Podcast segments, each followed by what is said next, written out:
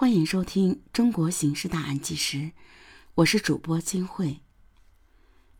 钱钟书说过：“忠厚老实人的恶毒，像饭里的沙粒，或者煮出骨鱼片里未净的刺，会给人一种不期待的伤痛。”有些人在亲友邻居面前忠厚老实，甚至被冠上窝囊没出息的骂名。他们生性懦弱，逆来顺受，不敢惹是生非，生怕得罪了别人。可是老实人心中也有愤怒，不会平白无故消失。既然没有发泄出去，那就只能深藏在心中。等到时机成熟了，心中积郁多年的怒火一旦释放，对无辜的人也会造成极大的伤害。所以呢，很多恶性案件的凶手，往往就是大家公认的老实人。北京石景山的赵连荣就是这样的人。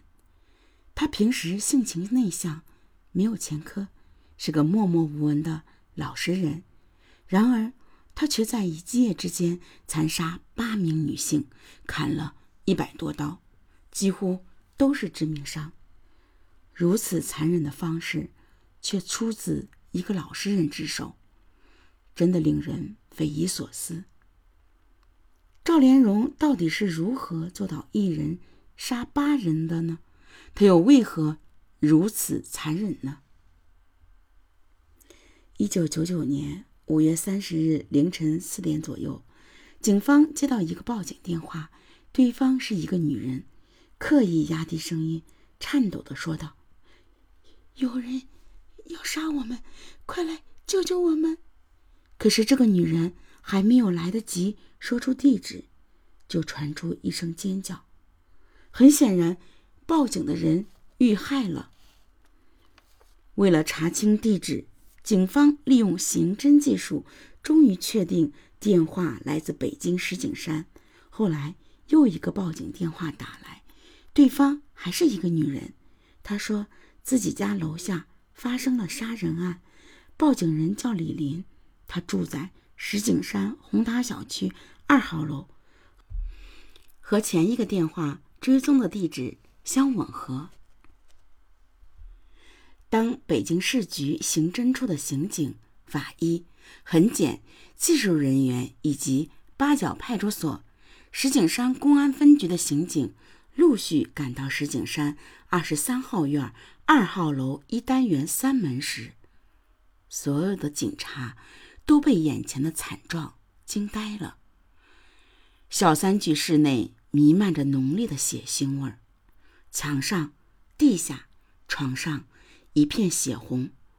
屋里居住的七名女子全部遇难，倒在墙根下，卧在床铺上，全部是被同一利刃所害。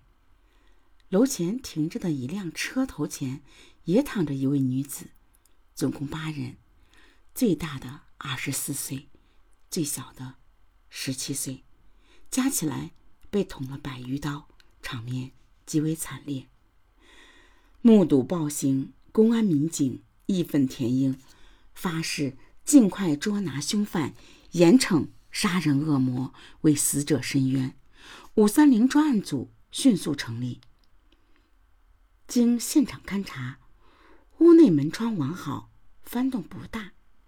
一报纸包的两万余元钱，以及死者包内的手机等贵重物品没能拿走。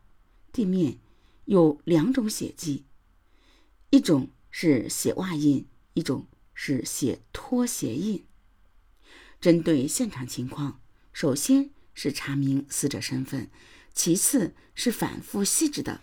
侦查现场，信息很快反馈回来：八名女子系福建省金德利工艺品有限公司驻北京办事处的职工。二十三号院既是宿舍又是办公室。八人在北京某商场租赁的首饰柜台做导购小姐，其中一人是该公司驻其他省市办事处的职员，案发前一天刚到北京。